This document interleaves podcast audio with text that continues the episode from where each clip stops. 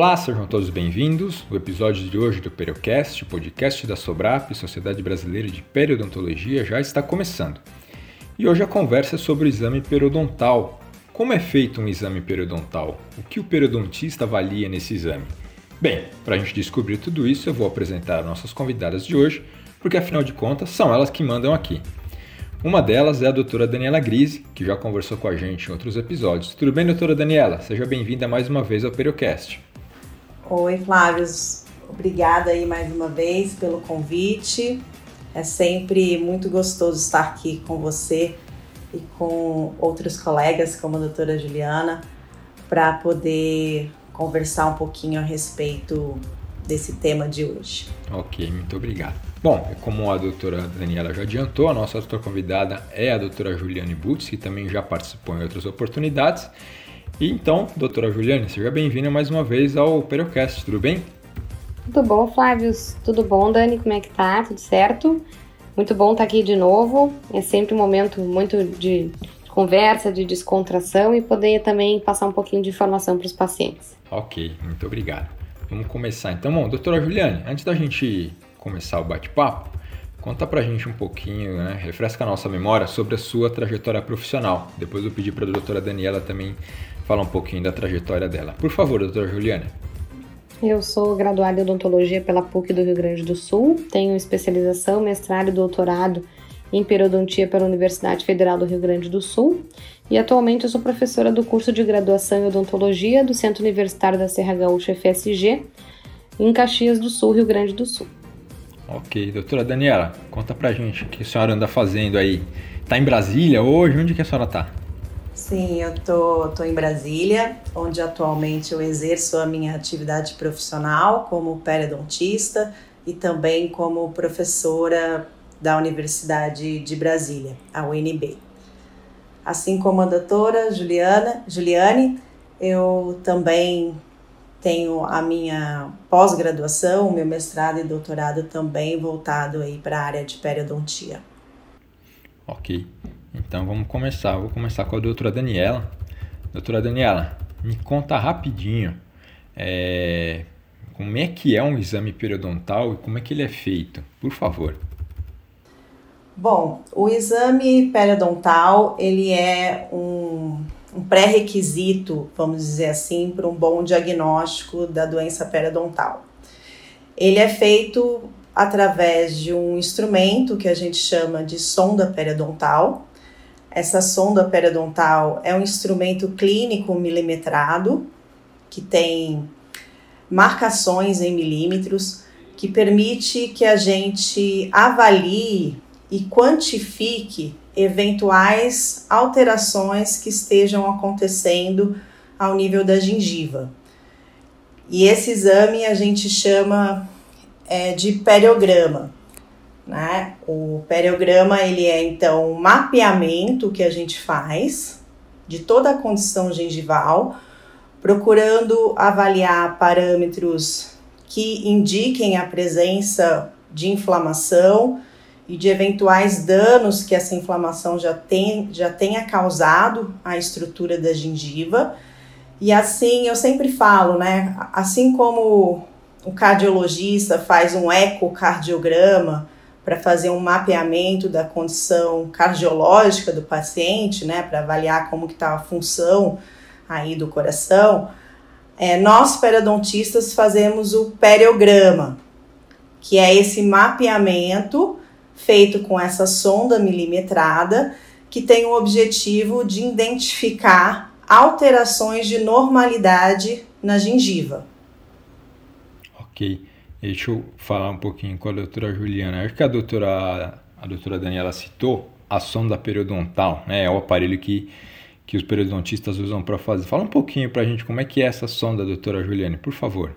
Então, como a doutora Daniela já adiantou, essa sonda periodontal é uma sonda milimetrada, então ela é uma sonda que possui umas marcações em milímetros. Existem no mercado uh, aproximadamente seis tipos de sonda milimetrada. E cada uma dessas sondas desse tipo que existe no mercado tem marcações em milímetros diferentes. É isso que faz uh, uma ser diferente da outra.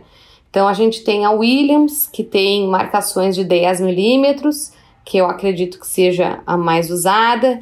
A gente tem a UNC, que é de 15 milímetros. A gente tem a da OMS, que tem uma bolinha na ponta. Então a gente tem uma, seis tipos de sonda no mercado. Todas elas possuem marcações milimetradas. O que diferencia uma da outra é o tipo de marcação. Uma marca milímetro a milímetro, outra marca uh, de um espaçamento entre 1 a 5 a 10 milímetros e assim por diante.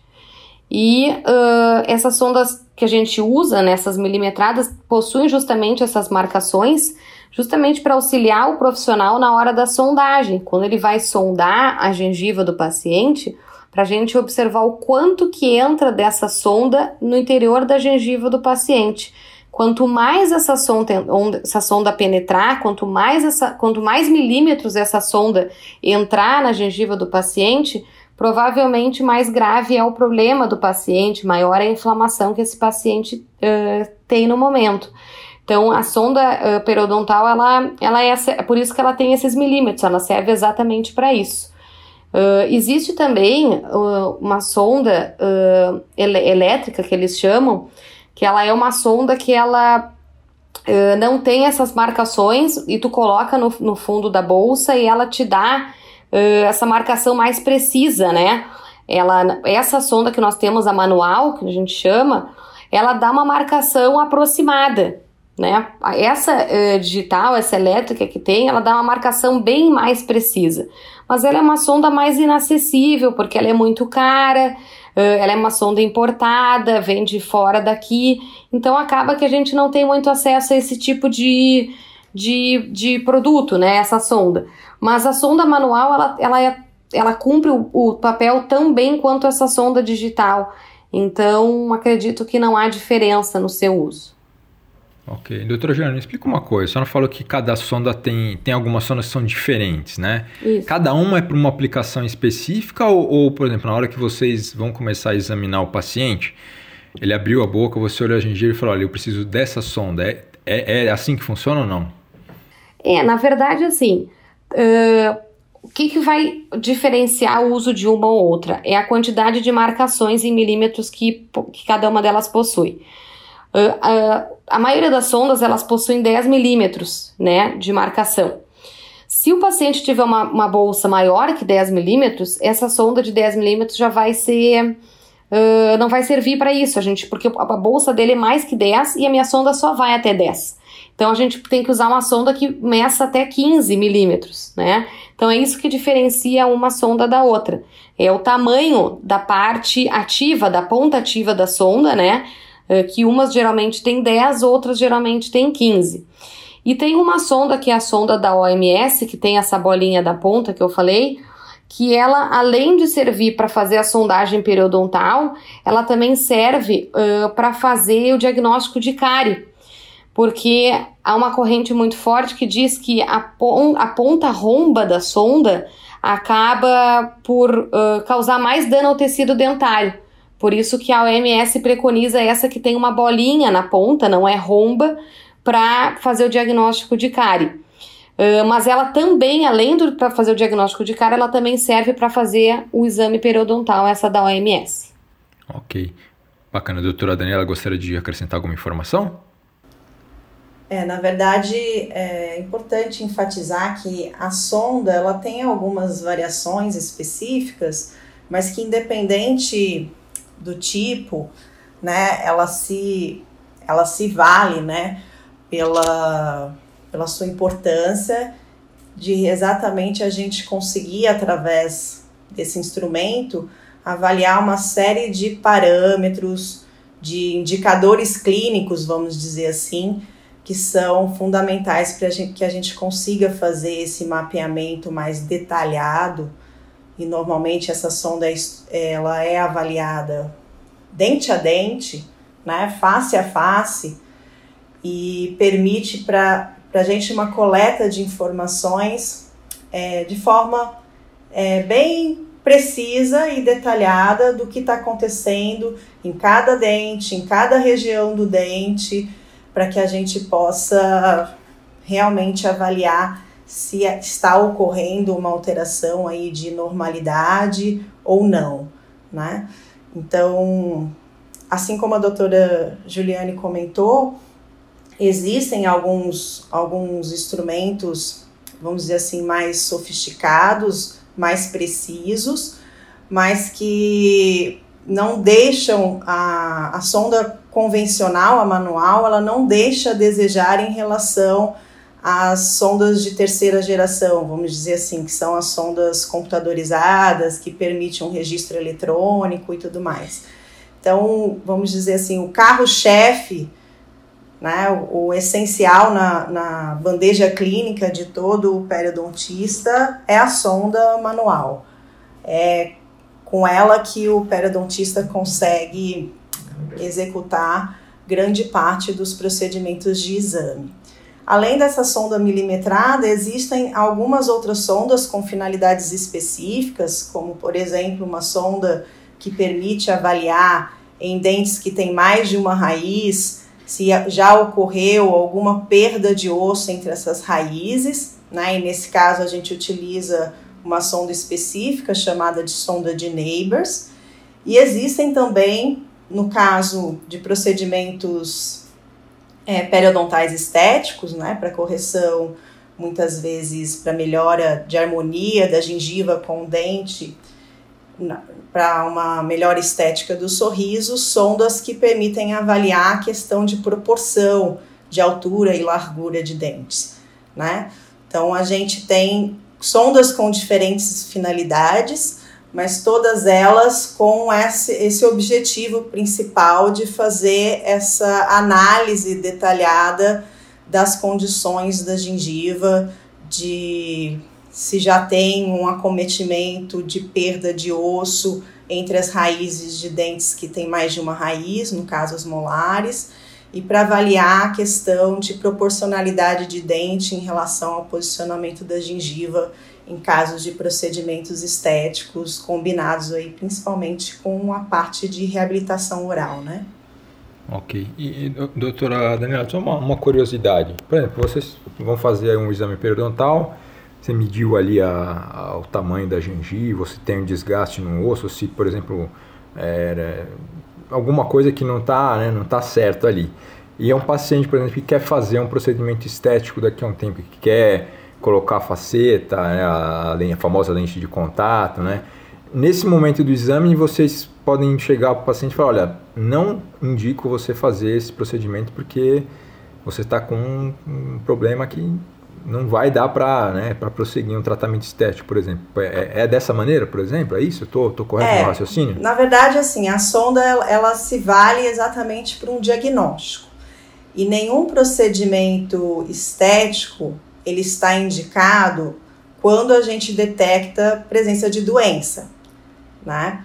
A, a finalidade primeira em termos de saúde é, é, o tratamento de focos de infecção, de focos de inflamação, né, da doença em si. Não que esse paciente posteriormente não seja um candidato, né, não seja merecedor, vamos dizer assim, de um tratamento estético complementar. Mas antes de qualquer procedimento, é fundamental que se faça uma análise da condição da gengiva para ver se o paciente tem ou não tem alterações de normalidade, que seria doença, né? Se ele está com uma gengiva saudável ou se ele já está com, com uma doença periodontal para que depois, é, para que esse restabelecimento de saúde seja a principal finalidade do tratamento e nada impede que depois seja complementado com procedimentos estéticos, como uma faceta, por exemplo, né? Mas a gente sempre enfatiza a importância desse exame, principalmente em pacientes adultos que vão sofrer procedimentos é, muitas vezes a colocação de um aparelho, né? a, a substituição de dentes por implantes, a colocação de facetas, para que é, esses procedimentos, por serem procedimentos corretivos, sejam feitos num paciente com, com presença de saúde. né? Não com uma doença eventualmente que pode passar diagnosticada ou despercebida por um outro profissional. Ok, não, faz sentido, porque de repente o paciente está é, querendo fazer, por exemplo, fazer um, um, um, tratamento ortodôntico, só se o dente dele está é, tá mole, né, tá por causa perdeu o osso, tá ameaçando cair, não tem como fazer, né, como avançar nesse tratamento, né? Então acho que é, é eu entendi agora, consegui entender. Eu gostaria só de complementar que nem sempre esse exame, esse mapeamento que a gente chama de periograma, ele é uma das etapas do processo de diagnóstico, mas ele não é o, o, vamos dizer assim, o exame, o diagnóstico da doença, ele não se dá somente por esse processo, né, de avaliação com o uso da sonda. É, a radiografia, ela é importante para avaliar principalmente o critério de perda óssea, assim como muitas vezes alguns exames complementares que a gente precisa para fechar de fato o diagnóstico, unindo informações que cada exame nos dá para conseguir definir para o paciente o que ele de fato tem. Se ele tem saúde, se ele tem uma gengivite, se ele tem uma periodontite, qual que é a extensão e gravidade dessa periodontite. Por isso que é um exame detalhado, né? A avaliação periodontal é uma avaliação minuciosa. Ok, eu tô, deixa eu chamar agora a doutora Juliane. Doutora Juliane, o que, que vocês, periodontistas, é, avaliam, né? o que, que vocês recebem de informação é, quando vocês fazem um exame, né? um exame periodontal? O que, que vocês é, recebem de informação quando realizam esse exame? Né? Por favor.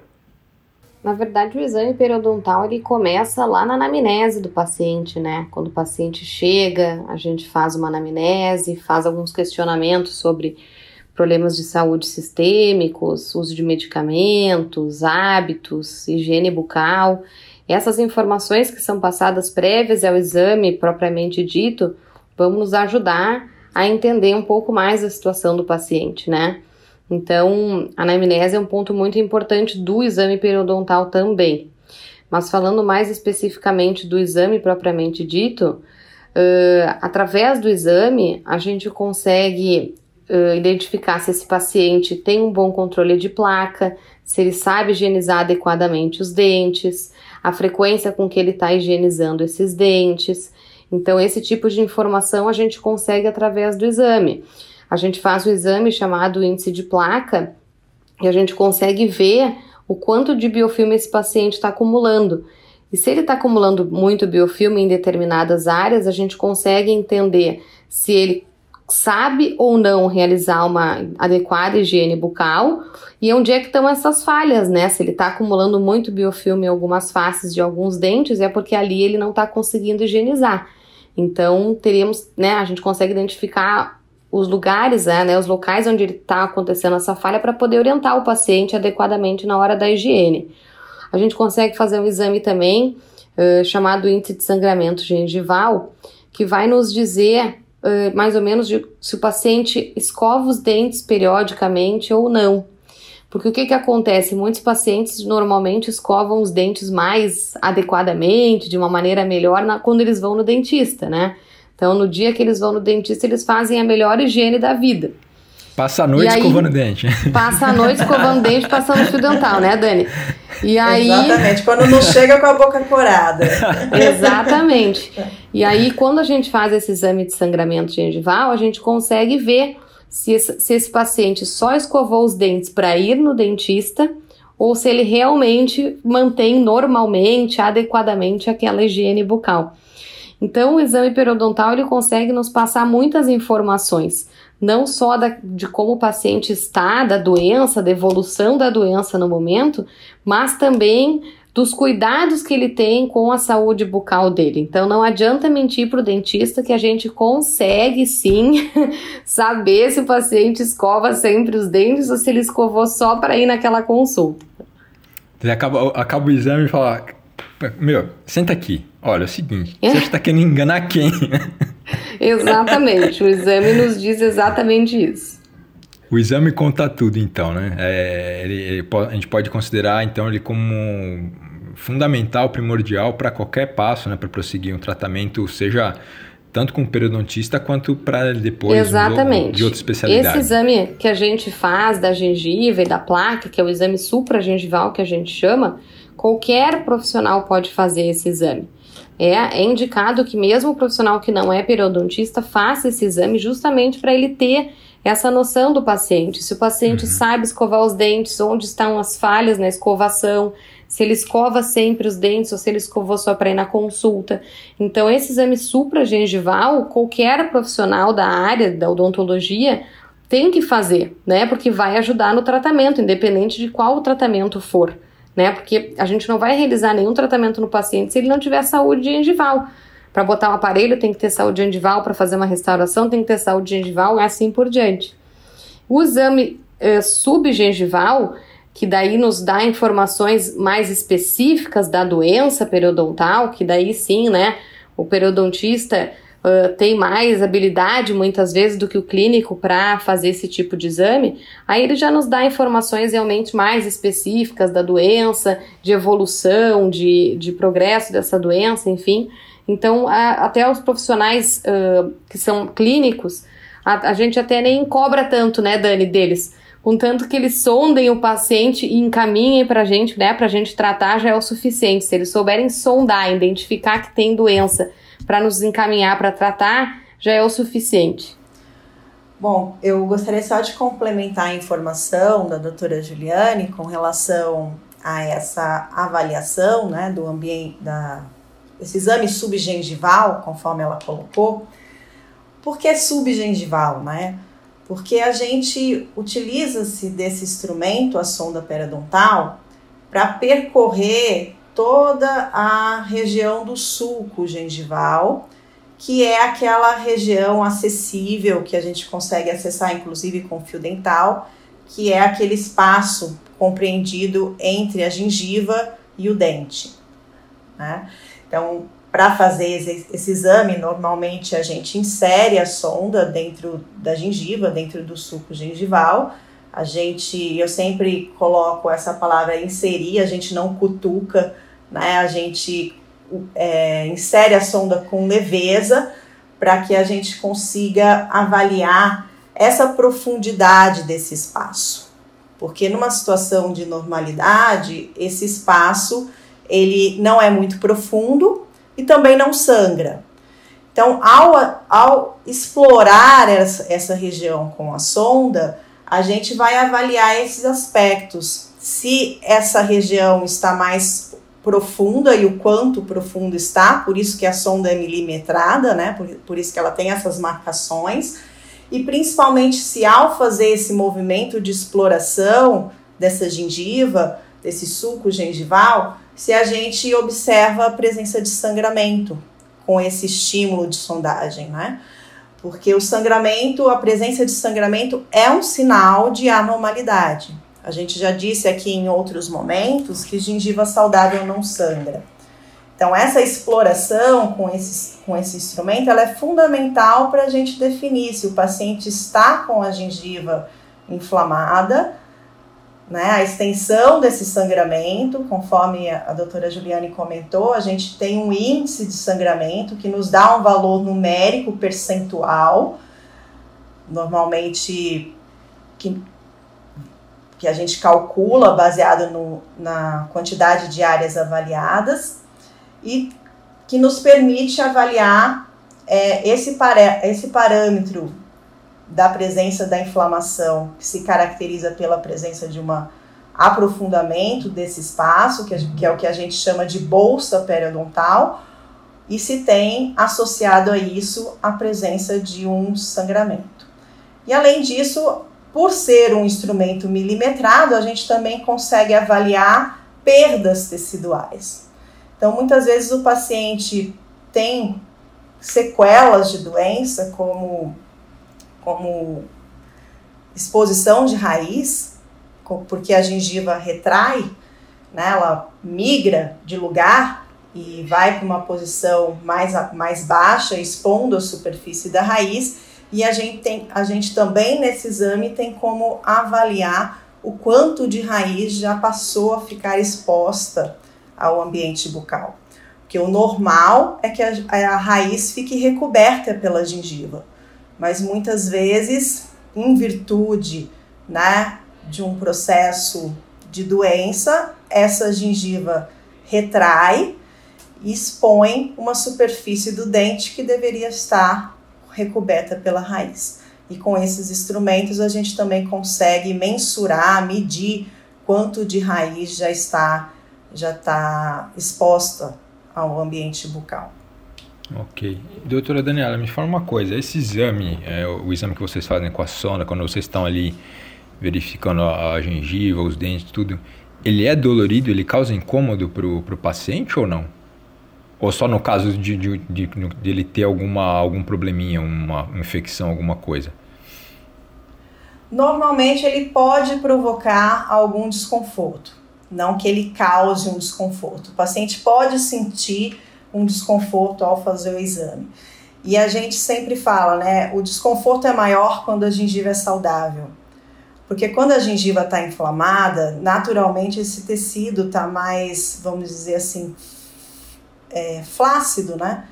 E o acesso a, a esse espaço entre o dente e a gengiva, que a gente chama de sulco gengival numa situação de normalidade e de bolsa periodontal numa situação de anormalidade, no paciente doente, ele é, o acesso a esse espaço ele não é tão difícil com a sonda, não causa tanto desconforto. Mas esse desconforto ele é muito variável, né, de paciente para paciente e também do de profissional para profissional, porque ele é um instrumento, como eu disse, é um exame delicado. A gente não deve é, colocar força no instrumento ao fazer esse movimento exploratório da gengiva, porque senão sim, por excesso de força e de pressão que a gente coloca no instrumento, isso vai gerar um desconforto. Então, por isso que para minimizar desconfortos nessa, nessa avaliação periodontal, é que é feito um exame de treinamento. Né? Todo profissional ele é treinado e capacitado para fazer esse exame mas existe uma variabilidade individual. Tem pacientes que sentem desconforto com os mínimos procedimentos e tem pacientes que não têm desconforto. Mas é, não gostaria assim, de sacar tanto a questão do desconforto, mas ele é, ele é um exame de uma certa forma demorado, porque, como eu disse, a gente precisa avaliar todos os dentes presentes na boca, em todas as suas faces. Né? Então, ele é um exame minucioso e que, quando feito da forma correta, é, existe, vamos dizer assim, é, procedimentos que a gente tem que estar atento para evitar causar um desconforto para o paciente, uma vez que a gente precisa avaliar todos os dentes presentes, né? Então, imagina se o paciente, se a gente começa a fazer o exame de uma forma desatenta, colocando uma, uma, uma pressão muito grande no instrumento. Tem pacientes que nos alertam: nossa, doutora, você vai avaliar cada esses tantos de fatores em cada dente, você tá só no segundo dente, ainda faltam 30. né? Por então, isso que eu assim... coloquei você deitado aí, para você descansar, porque vai demorar, né? Então, assim, ele é um exame é, detalhado, uhum. que nos traz informações relevantes para que a gente possa chegar a um veredito, né? Se o paciente está numa situação de saúde ou se ele está numa situação de doença. E se está numa situação de doença periodontal, qual que é a extensão dessa doença, se essa doença está localizada ou se ela já, já está generalizada né, qual é o estágio dessa doença, se essa doença já está no estágio inicial, um quadro leve, ou se já está num quadro moderado para grave. Então, essas informações, o, o, esse exame detalhado também nos permite avaliar se tem ou se não tem doença, a extensão e o estadiamento dessa doença. Se está numa condição leve ou se já está num quadro mais agravado, vamos dizer assim. Ok, então como a gente falou, é, é, o exame periodontal é, é uma ferramenta fundamental para o periodontista é, avaliar a situação do paciente para formatar um diagnóstico, né? E, eventualmente, só para complementar, dependendo do grau de inflamação da gengiva do paciente, ele pode sentir um pouco de dor também, porque a gengiva ela tá inflamada, ela tá, né, numa condição de altera alterada, então pode ser que o paciente senha, sinta realmente dor, mas isso é devido à inflamação, não é uh, gerado, sim, pela questão da sondagem, né?